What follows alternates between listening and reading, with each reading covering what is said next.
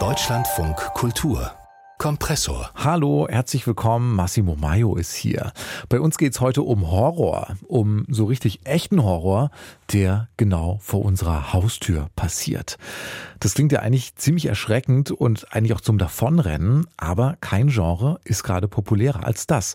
True Crime in allen Facetten gibt's im Fernsehen als Podcasts, als Zeitschriften, als Dokus, als Filme oder auch als groß aufgemachte Serie, wie diese neue Serie, die gerade rausgekommen ist, German Crime Story Gefesselt, wird gerade viel beworben und besprochen, geht um einen Mann, der in den 90ern Frauen gefoltert und ermordet hat und es geht um Behörden, die den Frauen nicht geglaubt haben. Wenn du schreist, bist du tot. Mach, was ich sage, dann passiert dir nichts. Setz sie auf. Ich habe ihm nicht geholfen. Geh rein.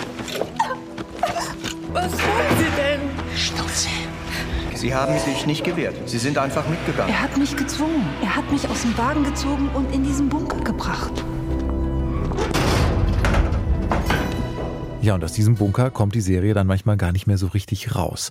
Das ist nichts für schwache Nerven, diese Serien. Es gibt viele lange Folterszenen, aber es ist auch eine Geschichte über Frauenfeindlichkeit bei den Behörden und auch übers Zuhören, über menschliche Neugier bei den Ermittlungen und wie die zu Erfolg führen können.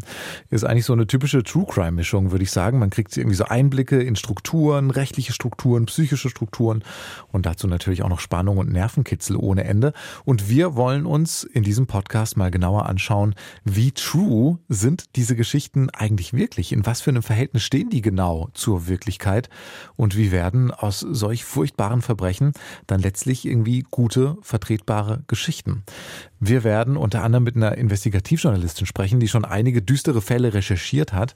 Und vorher aber besprechen wir noch diese neue Serie, die da bei Amazon erschienen ist, die äh, von diesem Säurefassmörder in Hamburg erzählt, so wurde der immer genannt.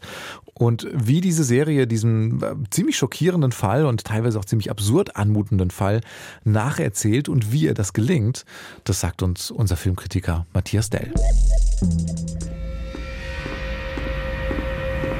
Scheiß Reik. Das ist ja wieder Abstieg in die Hölle. Der Auftakt zur sechsteiligen German Crime Story Gefesselt sorgt für den ersten Schauder.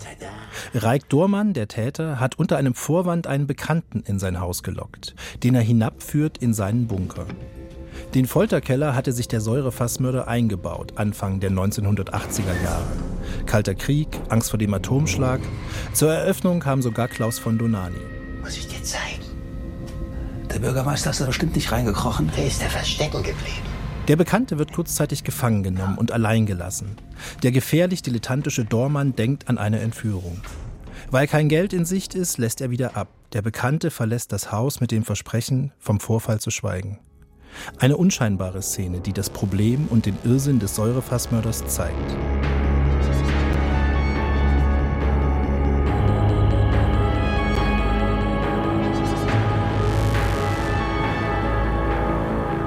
Der Fall ist eigentlich unbegreiflich. Der Mörder ist ein Pelzhändler mit Frau und Kind, der mindestens zwei Frauen umgebracht und, daher sein Name, die toten Körper in Fässern mit Salzsäure entsorgt und vergraben hat. Gleich zweimal nimmt er seinem Kirschnermeister die Frau. Die Ehefrau bringt er um, die neue Partnerin entführt er später und lässt sie wieder frei, weil die Sterne ungünstig stehen. Guten Abend, hier ist Rektor, Mann. Ja, ich weiß, wie spät es ist jetzt, Baroni, aber ich brauche Hilfe von den Sternen. Ich stehe unter Druck und muss Entscheidungen treffen. Wie sieht's aus mit den Transiten? Wie ist die Lage? Im Augenblick steht alles im Zeichen des Jupiters bei Ihnen. Die Konstellationen stehen nicht gut. Nicht nur in solchen abgedrehten Momenten lässt der echte Fall, den die Serie anhand von Akten und Protokollen nacherzählt, die Erwartungen ins Leere laufen, die man an Krimis so hat, von wegen perfektes Verbrechen, kühl kalkulierender Täter. Zu einer absurden Show wird der Prozess zur Entführung, in dem der manipulative Mann seine Gewalttat als einvernehmliches SM-Spiel verkauft und der Richter das weibliche Opfer in Zweifel zieht. Es lässt sich also feststellen, dass Sie weder versucht haben zu fliehen, noch äh, versucht haben, sich verbal oder physisch gegen Herrn Dormann zu wehren, sondern ihm vielmehr noch beim Schalten behilflich Nein, waren. das hat er nur so dargestellt. Deshalb will die Serie zwar einerseits den Horror und Splatter, die in den Taten des Sadisten stecken. Die Bunkerszenen sind schwer auszuhalten, dabei hätte es sie nicht gebraucht. Denn andererseits erzählt die Serie auch einen Thriller.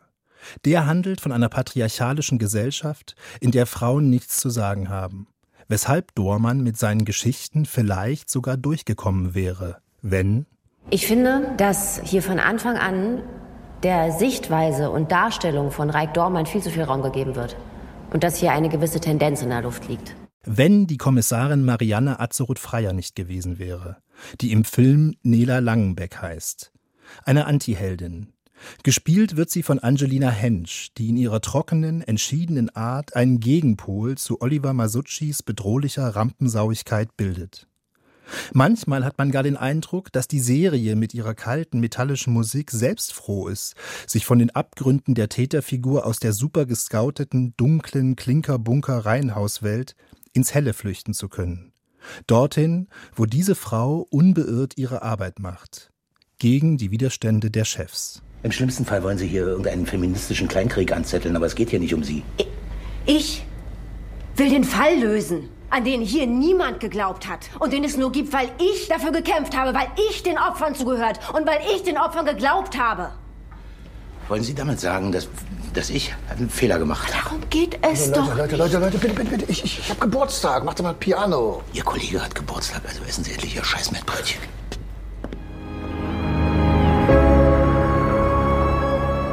So spielt die Serie German Crime Story gefesselt, zwar fragwürdig mit dem Horror, leuchtet dank der klugen Dialoge, der geschickten Inszenierung und des präzisen Spiels des Ensembles aber die dunklen Flecken im Mettbrötchen-Kosmos aus. Einer Zeit, in der Männer sich so selbstverständlich waren, dass sie einen sadistischen Mörder hätten davonkommen lassen. True Crime als Feminismusgeschichte. Das sagt unser Filmkritiker Matthias Dell über diese neue Amazon Prime Serie German Crime Story gefesselt, so heißt die, gibt's als abendfüllende, packende Krimiserie wie so viele andere, nur weil der Fall abgeschlossen ist einigermaßen, weil der Täter in den 90er Jahren eben entmittelt worden ist und man diese Fälle rekonstruieren kann. Und dass das überhaupt möglich ist, das war eben bei diesem Fall vor allem einer Kommissarin zu verdanken, die da dran geblieben ist, die die Angehörigen ernst genommen hat, die ihnen zugehört hat. Ohne diese Kommissarin wäre dieser Fall vielleicht bis heute ungeklärt. Marianne Atzeroth-Freier, so heißt diese Kommissarin. Wir haben gerade gehört, wie sie in der Serie dargestellt wird, als Frau, die damals in den 90ern von ihren männlichen Polizeikollegen nicht ernst genommen worden ist, die sogar ausgebremst worden ist in ihrer Arbeit. Und jetzt wollen wir einen Eindruck davon bekommen, wer diese Kommissarin wirklich war. Marianne Atzeroth-Freier ist bereits verstorben vor einigen Jahren, aber die Journalistin Lisa McMinn, die hat sie noch vor dem Tod getroffen, hat sie mehrfach gesprochen und äh, hat mit ihr über die damaligen Ermittlungen gesprochen zu diesem Säurefassmörderfall. Und wir haben Lisa McMinn gebeten, sich nochmal an diese Begegnung mit Marianne Azeroth-Freier zu erinnern. Marianne Azeroth-Freier war damals die erste und einzige Mordkommissarin im Hamburger Morddezernat, die gegen richtig große männliche Egos gearbeitet hat dort. Und besonders in diesem Fall. Marianne Azeroth-Freier ist hier zwei Vermisstenfällen nachgegangen und ein Vermisstenfall, das ist eben kein Mordfall. Und deswegen sind viele Mordkommissare damals Vermisstenfällen auch gar nicht nachgegangen. Bei denen fing die Arbeit an, wenn jemand tot war. Marianne Azeroth-Freier hat sich aber den Angehörigen, die auch vor allem weiblich waren, unglaublich verbunden gefühlt und hat entgegen der nicht vorhandenen Zusage ihres Chefes den Angehörigen versprochen, dass sie den vermissten Fällen nachgeht. Für uns war in dem Moment klar, dass es sich hier eigentlich gar nicht nur um einen Crime-Fall handelt, der total absurd ist, sondern auch, dass es sich um eine feministische Aufstiegsgeschichte handelt.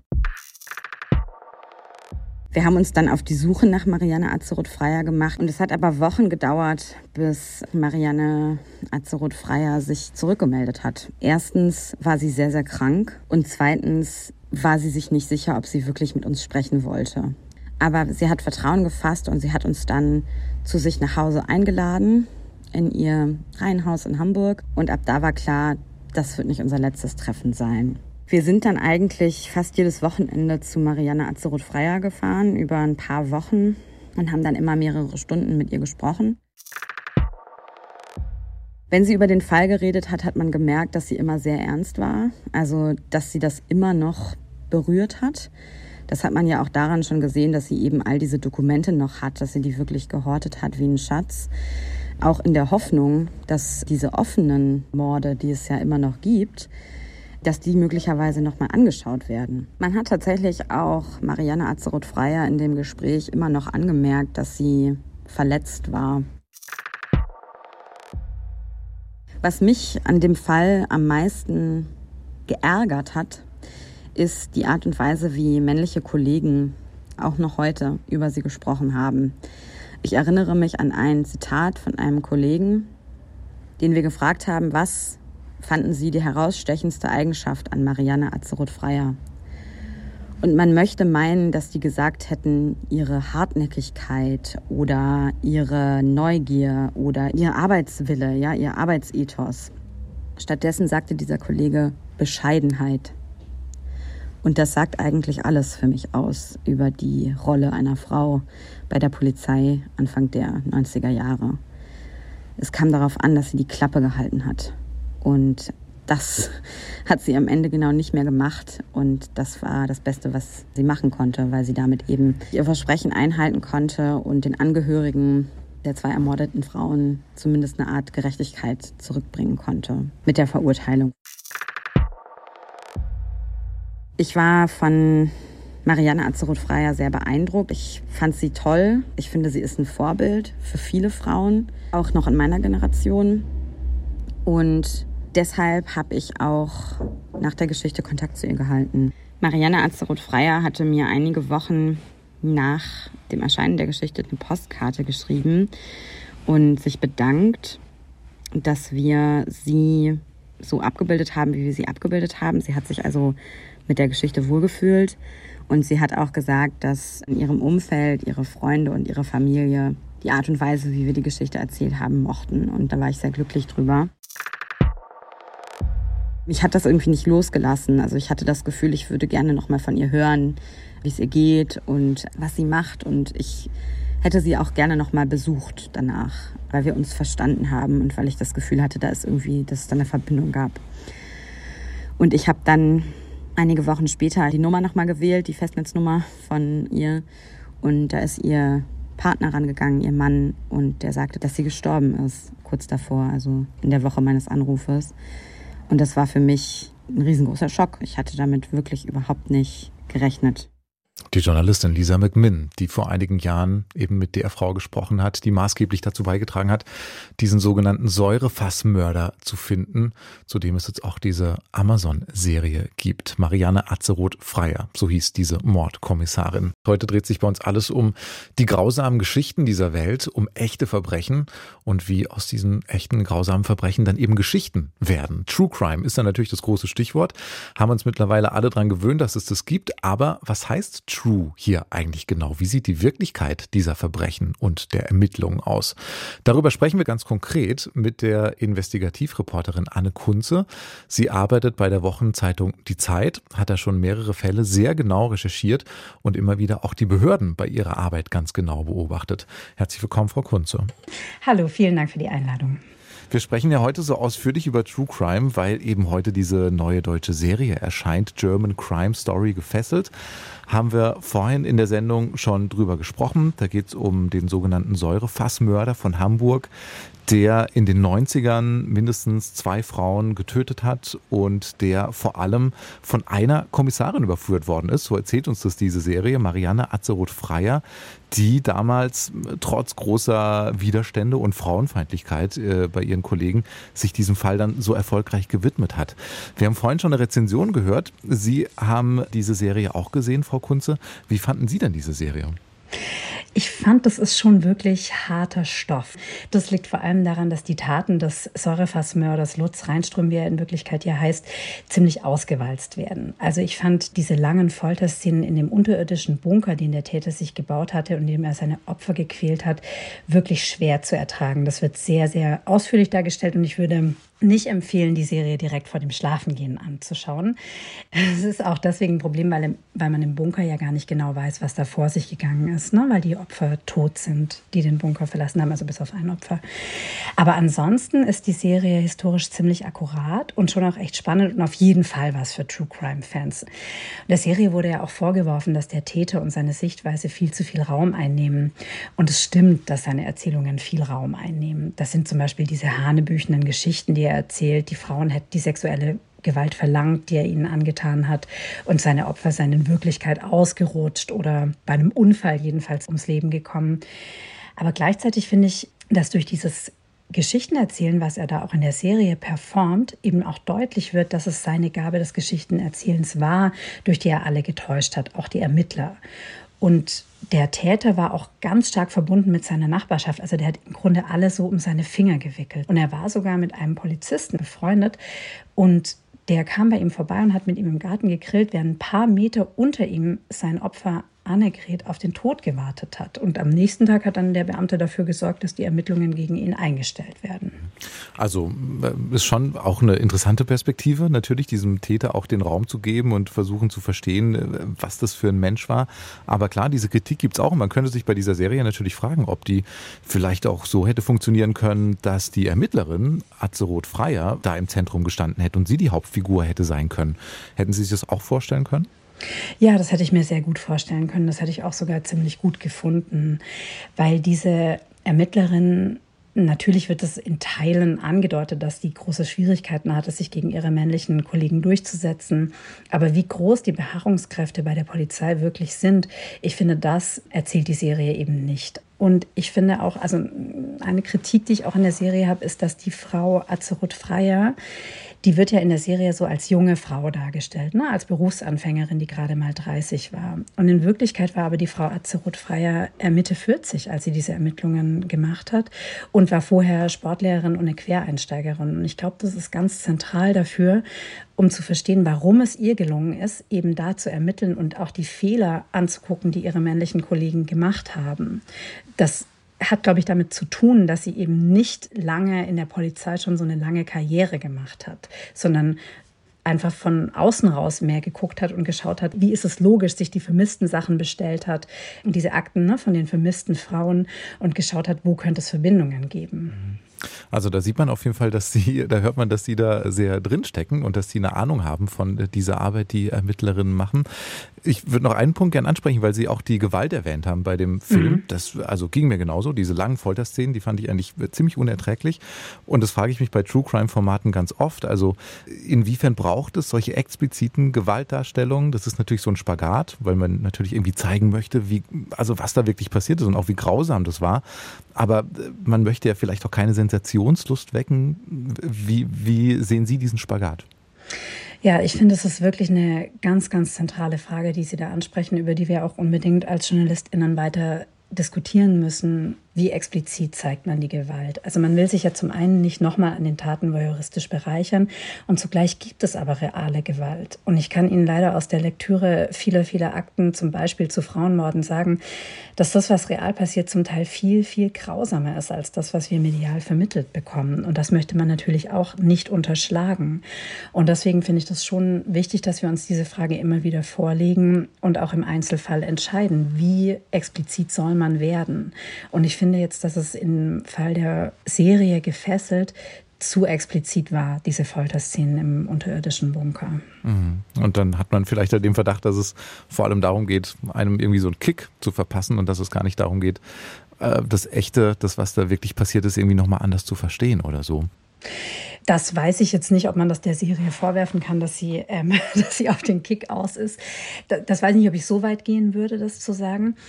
Aber es ist auf jeden Fall die Frage, warum man dem so viel Raum einräumt und zum Beispiel nicht diese mühsame Arbeit der Frau Atzeroth Freier stärker würdigt. Ich verstehe das schon. Ne? Das ist, zeigt sich natürlich, sieht nicht so gut aus, eine Frau zu zeigen, wie sie da am Abend und am Wochenende ermittelt in ihrer Freizeit und wie wie lange sie da sitzt. Also das wird ja schon in so ein paar kleinen Szenen deutlich, aber wie anstrengend das wirklich war, wird eben nicht deutlich, finde ich. Und ja, sicher ist man da Sehgewohnheiten gefolgt könnte ich mir schon auch vorstellen. Sie haben viel mit Recherche von Verbrechen zu tun, auch mit Ermittlungen von Verbrechen zu tun. Und Sie kannten natürlich auch diesen Fall ne, von diesem Säurefassmörder. Der ist Ihnen aus Ihrer eigenen Arbeit bekannt. Können Sie uns schildern, wie das zusammenhängt mit einer eigenen Recherche?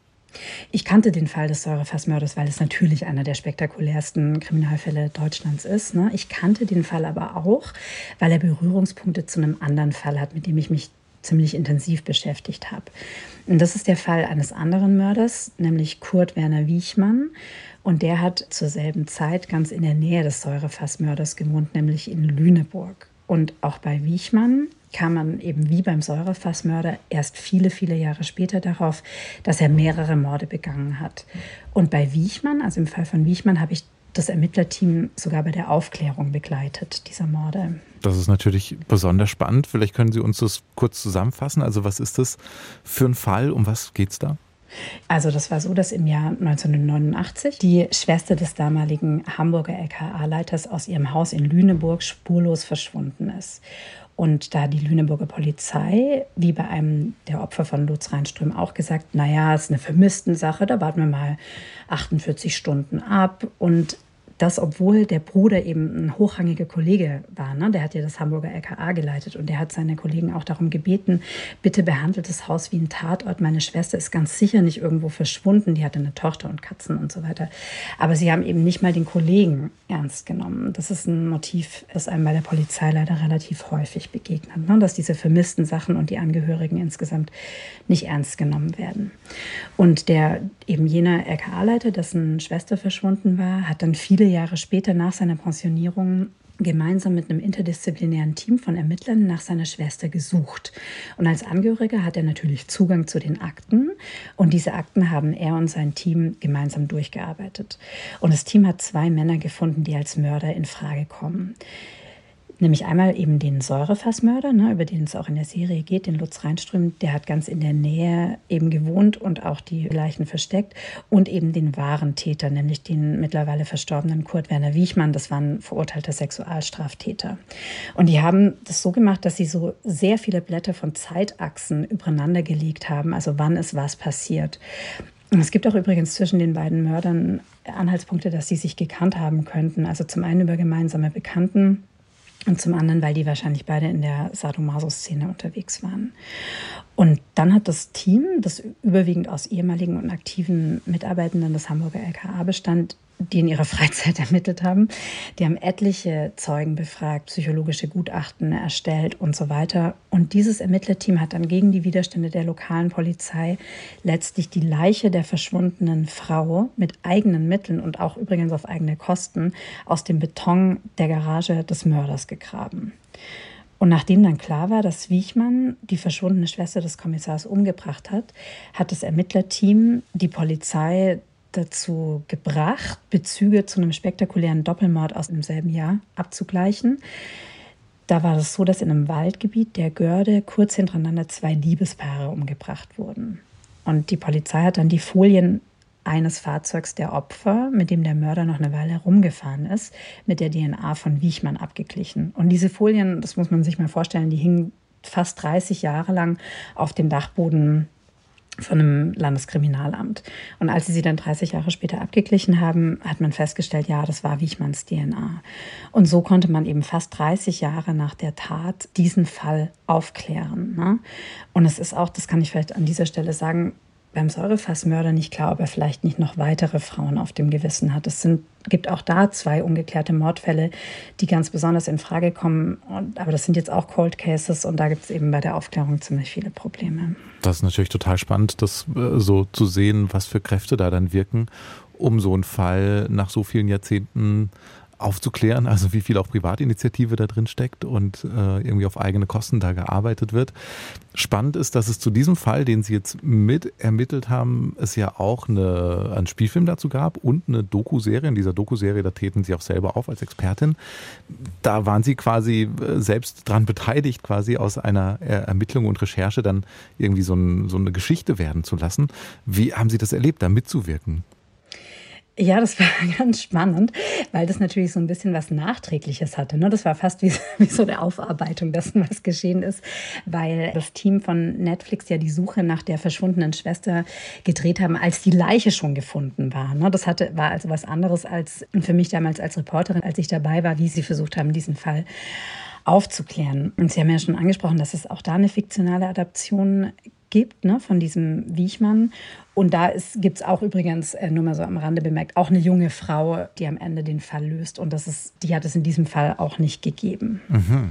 Okay, die hat es gar nicht gegeben in echt. Also es gab in diesem Ermittlerteam, da gibt es eine ganz tolle äh, Psychologin und eine super forensische Anthropologin. Und es sind aber beides erfahrene Expertinnen und keine Berufsanfängerinnen. Ne? Also es gibt keine junge Frau, die dann angefangen hat zu sagen, okay, jetzt lösen wir diesen Fall und es dann letztlich getan hat, sondern das waren schon dieses Ermittlerinnen-Team selbst. Und das bestand eben zum Teil natürlich aus Frauen, aber eben erfahrenen Frauen. Mhm, mh. Das ist natürlich interessant, was dann in der Fiktion daraus gemacht wird. Was jetzt aber bei dieser Amazon Amazon-Serie nicht so ist. Ne? Also da können wir schon davon ausgehen, was wir da sehen, auch von der Frau Azeroth Freier. Mhm. Genau, das ist schon, also Sie haben ja auch schon angedeutet, dass es nicht alles stimmt, dass das Alter zum Beispiel äh, anders war, aber dass sie da die treibende Kraft war, das kann man schon so sagen. Ja, total. Also die war unbedingt die treibende Kraft. Sie war eigentlich die Einzige, die daran geglaubt hat und die sich dann hat die Fälle anfordern lassen ne, von den vermissten Frauen, weil sie hat gesehen, okay, da könnte es Verbindungen geben. Und es ist aber so, dass wenn man, es braucht jemanden, der diese Verbindungen sieht. Ne? Und das ist so ein bisschen ein Problem, das wir in der Cold Case Bearbeitung insgesamt haben.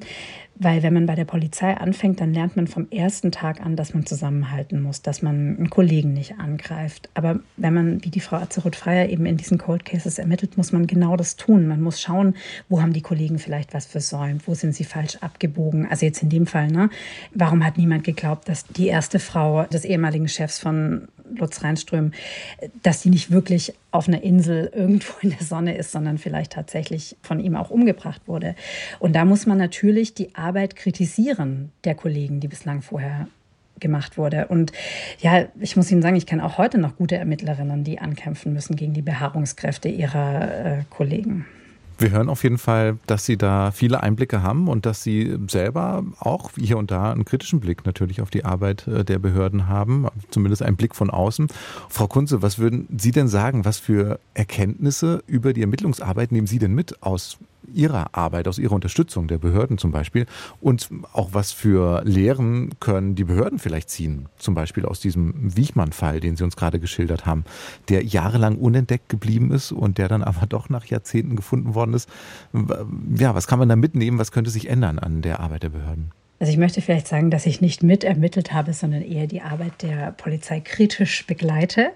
Und das, aber das Wichtigste, was man daraus mitnehmen kann, ist, dass man den Angehörigen zuhört. Und zwar nicht im Sinne des Opferschutzes, ne, wie das heute oft noch praktiziert wird, so ja, jetzt sind wir da, reden Sie sich mal alles von der Seele, was Sie zu sagen haben, weinen Sie sich mal aus, sondern wichtig ist, dass man die Angehörigen wirklich, wirklich ernst nimmt. Also die kennen ja die Menschen am besten, die Opfer eines Verbrechens wurden. Die gehören zu den allerwichtigsten Hinweisgebern für die Polizei. Und das gilt ganz besonders für vermissten Sachen. Also auch der Frau Azeroth Freier, ne, der Kommissarin in dem Fall Reinström, wurde gesagt, Sie sind hier bei der Mordkommission, aber wir bearbeiten Tötungsdelikte, keine vermissten Fälle.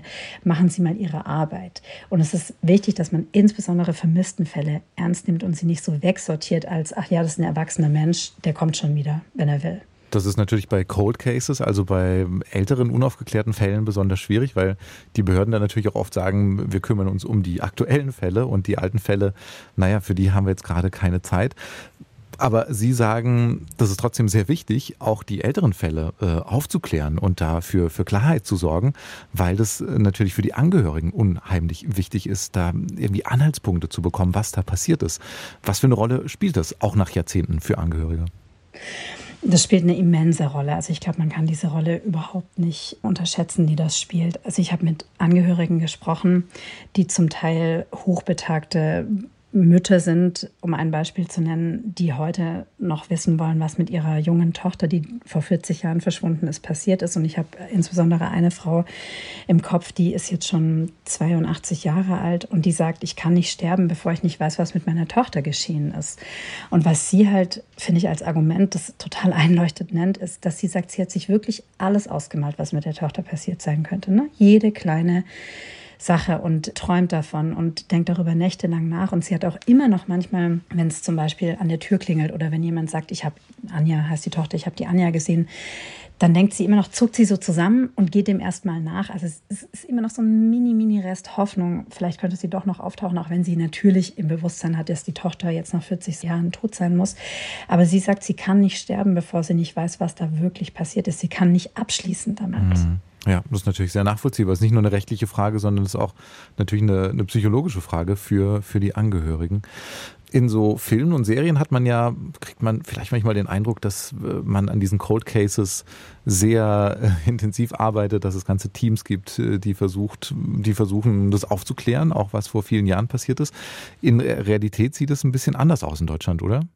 Ja, das sieht in der Tat anders aus. Also die wenigsten Polizeidienststellen haben überhaupt Cold Case Einheiten. Ne? Das ist nicht so wie beim FBI, wie wir das daher kennen aus den amerikanischen Serien, sondern in Deutschland ist es so, dass es in den wenigen Cold Case Einheiten, die es überhaupt gibt, sich eine Handvoll Beamter um die Aufklärung ungelöster Alter Mordfälle kümmert. Und oft genug sieht aber das sogenannte Cold Case Management eher so aus, dass es einen Kommissar gibt in der Mordkommission, der die ungelösten alten Fälle sich mal vorholt, wenn er gerade Zeit hat, also so Freitagnachmittag oder sowas, oder halt auch gar nicht, weil die Polizei natürlich strukturell total überlastet ist. Ne? Es gibt viel zu wenig Menschen, die mit diesen Fällen zu tun haben. Und so kommt es, dass tatsächlich Tausende von unerledigten Fällen in den Kellern der Polizeidienststellen und Staatsanwaltschaften lagern. Und es gibt auch unter den Fällen manchmal rätselhafte Serien, wie jetzt zum Beispiel beim Säurefassmörder auch. Ne? Man geht schon davon aus, dass es da noch mehr Frauen gibt, die er umgebracht hat und deren Angehörige wissen bis heute nicht, was passiert ist. Und so ist es auch im Fall von Wiechmann. Und dann kommt es eben darauf an, dass jemand die Verbindungen zieht, wie die Frau Azeroth-Freier, die ja dann die Akten angefordert hat und am Wochenende ermittelt hat. Das sind so Dinge, die wir vor allem eben aus Serien kennen und vielleicht so irgendwie mit äh, amerikanischen FBI-Ermittlungen in Verbindung bringen. Sie haben das selber beobachtet, wie Behörden ermitteln hier in Deutschland. Vielleicht können Sie uns da mal mit reinnehmen. Also wie sieht so ein Alltag aus von so einer Ermittlungsbehörde? Wie sieht diese Ermittlungspraxis aus? Da kann ich Ihnen sagen, dass die Aufklärung wirklich sehr, sehr mühsam ist. Und es fängt schon damit an, dass die Daten zu den vergangenen Verbrechen überall verstreut sind. Also es wird weder DNA noch Phantombilder noch Fahndungsfotos oder Gegenstände irgendwo zentral geordnet und aufbewahrt. Und das macht es besonders schwer, Täter zu überführen, die das Bundesland gewechselt haben oder eben überhaupt Serien in vergangenen Taten zu erkennen. Ne? Es gibt, also die Sachen sind schon irgendwo auf irgendeiner Datenbank, aber es gibt so viele Datenbanken, dass nicht mal das Bundeskriminalamt, das eigentlich zuständig ist, weiß, wie viele es überhaupt gibt. Also es gibt Datenbanken auf Länderebene, Datenbanken auf Bundesebene, dann gibt es Datenbanken für Vermisste, wo man jetzt eigentlich davon ausgehen kann, das sind eigentlich Tötungsdelikte und eine andere Datenbank Datenbank für schwere Sexualstraftaten. Aber es kommt dann hinzu, dass nicht jeder Ermittler und nicht jede Ermittlerin Zugriff auf alle Datenbanken hat und dass die Datenbanken untereinander auch nicht kompatibel sind. Vielleicht wollen Sie uns auch mal mitnehmen in einen aktuellen Fall, den Sie auch gerade mit beobachten. Ich glaube, Sie arbeiten zum Beispiel an unaufgeklärten vermissten Fällen oder vielleicht auch Mordfällen von Anhalterinnen. Kann es sein? Ja, genau. Ich begleite seit zweieinhalb Jahren einen Ermittler aus dem Team, das auch den Gördemörder überführt hat. Und es ist Reinhard Zedor, der ehemalige Leiter des Hamburger LKA. Und der hat mir erzählt, also wie er überhaupt darauf gekommen ist, dass er auf der Trauerfeier der Schwester seines Kollegen saß, mit deren Suche ja alles angefangen hatte. Und er sagte mir, dass er da saß und daran dachte, dass man im Grundstück von dem Mörder Wiechmann gegraben hat, nachdem ja klar war, ne? er hat nicht nur die Schwester ermordet, sondern auch die die Liebespaare in der Görde. Und bei diesen Grabearbeiten hat man Handtaschen gefunden, Stiefel, T-Shirts, Sonnenbrillen, Puderdosen und Geldbörsen. Also insgesamt 423 Gegenstände, die irgendjemanden mal gehört haben müssen. Und wahrscheinlich eben auch, also mehr als den bereits bekannten fünf Opfern von Wiechmann. Und dem Kommissar, dem pensionierten Kommissar Cedo, hat es eben keine Ruhe gelassen. Und er hat sich gefragt, welche Verbrechen sich hinter diesen Asservaten verbergen. Und er hat dann immer im Gespräch mit seinem Team hat er sich dann angeschaut, welche ungeklärten Fälle gibt es. Und er ist dann auf ganze Serien und auch Einzeltaten von Anhalterinnen gestoßen, die in den 1960er bis 1980er Jahren überall in der Bundesrepublik gestorben sind oder verschwunden sind. Und was ich daran wirklich schockierend finde, ist, dass die Polizei bis heute nicht weiß, wie viele Frauen es überhaupt sind. Also von einigen Anhalterinnen sind später die Leichen aufgetaucht, aber auch die Leichen wurden nicht gezählt, das müssen Dutzende gewesen sein. Das sind wirklich so, finde ich, gespenstische Verbrechen und ungelöste Geheimnisse der alten Bundesrepublik. Und man fragt sich wirklich, wie es sein kann, dass sie bis heute nicht gelüftet sind. Also jedenfalls versucht der Zedor zu schauen, für welche Verbrechen der Mörder Wiechmann noch in Frage kommen könnte. Und das ist eben wirklich unfassbar aufwendig. Ne? Der befragt die Angehörigen viele, viele Male und dann geht er jedem Hinweis nach. Also wer könnte noch was gewusst haben?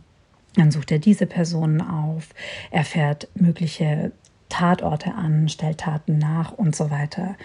Und da merkt man eben auch, dass gerade in Cold Cases dieses Problem, was uns immer wieder begegnet, dass die Zeit drängt. Also es sind eben zum Teil hochbetagte Personen, die darauf warten, dass die vermissten Sachen oder die Morde an ihren Kindern heute aufgeklärt werden. Also zum Beispiel die Mutter, von der ich vorhin erzählt habe, das ist auch die Mutter eines jungen Mädchens, das per Anhalterin gefahren ist und in Cuxhaven und nie wieder aufgetaucht ist. Ich finde spannend, dass, es, dass wir hier jetzt über Anhalterinnen sprechen auch, also dass es jetzt hier auch um, um Fälle geht von vermissten oder ermordeten Frauen. Äh, Sie haben jetzt öfter auch erwähnt, dass die, die Angehörigen auch oft äh, Frauen sind. Dann ja. hatten wir bei der Amazon-Serie ja eben diesen, diesen eklatanten Fall, dass da eine Frau ermittelt hat gegen den Widerstand ihrer doch ziemlich frauenfeindlichen Kollegen. Können Sie denn, haben Sie da Einblicke? Können Sie was dazu sagen, wie das denn ist, was die weibliche Perspektive angeht bei solchen Ermittlungen? Also dieser Säuremordfall, das ist ja 90er Jahre, 90er Jahre Behörden, das hat sich wahrscheinlich ein bisschen geändert. Aber wie ist es denn heute? Wie sieht die, die weibliche Perspektive aus bei Ermittlungen? Was bedeutet das auch für die Ermittlungen? Offen gestanden ist mir so eine explizit weibliche Perspektive in den Ermittlungen noch nicht begegnet. Also man bemüht sich natürlich, äh, die Polizeidienststellen sind ja unterschiedlich, ne? man bemüht sich natürlich in vielen Polizeidienststellen um interdisziplinäre Teams und geht auch, macht auch ganz häufig eine, eine fantastische Arbeit. Aber in anderen Polizeidienststellen sind mir auch schon große Beharrungskräfte begegnet und auch, äh, ja, wenn Sie das ansprechen, auch heute noch Kommissarinnen, die sich nicht durchsetzen können oder denen es sehr schwer fällt, sich durchzusetzen gegen den Widerstand ihrer älteren männlichen Kollegen. Also ich glaube schon, dass es viele, viele Frauenmorde gibt, die insbesondere in der Vergangenheit, also heute sieht es wirklich anders aus. Ne? Man geht heute den Sachen schon stärker nach, aber damals, also jetzt zum Beispiel bei den Anhalterinnen, war es schon so, dass wenn zum Beispiel eine Frau das überlebt hat, also eine Vergewaltigung überlebt hat und dann bei der Polizei ausgesagt hat, dann war wirklich der klassische Standardvorwurf, ja gut, sie sind ja selber schuld, wenn sie so einen kurzen Rock anhaben und damit durch die Gegend trampen. Ne? Das ist jetzt heute nicht mehr so. Also das kenne ich jetzt aus aktuellen Fällen nicht. Aber es gibt schon, also man begegnet, wenn man sich Cold Cases anschaut, dann begegnet einem leider eine Tendenz, dass man die Fälle nicht ernst genug hat. Eine Anhalterin ist verschwunden, ja, ja, die wird halt abgehauen sein, die wollte aus ihrem piefigen Elternhaus raus oder so. Ne? Und wenn die 40 Jahre immer noch nicht da ist, ja gut, dann hat man halt Pech gehabt. Und das finde ich schwierig und schade. Und ich glaube, dass es jeder Fall hat verdient, gelöst zu werden. Und das zeigt auch, dass so eine Serie wie diese neue Amazon-Serie dann auch natürlich ihre Berechtigung hat, um eben genau das zu zeigen. Also was jetzt zumindest die Rolle der, der Frauen bei den Ermittlungen angeht, wie wichtig das ist und wie sehr sich da vielleicht auch was ändern muss und sich natürlich auch was geändert hat. Anne Kunze, Investigativreporterin bei der Wochenzeitung Die Zeit, recherchiert und schreibt dort über Kriminalfälle und beobachtet auch immer wieder die Arbeit der Behörden. Ganz herzlichen Dank für diese Einblicke in die Welt der echten Ermittlungen. Ich danke Ihnen ganz herzlich für die Einladung. Ja, das war unser Podcast über das True in True Crime. Und falls Sie das spannend fanden und falls Sie vielleicht Leute kennen, die ganz große True Crime Fans sind und die das auch interessieren könnte, dann empfehlen Sie unseren Kompressor Podcast hier sehr gerne weiter.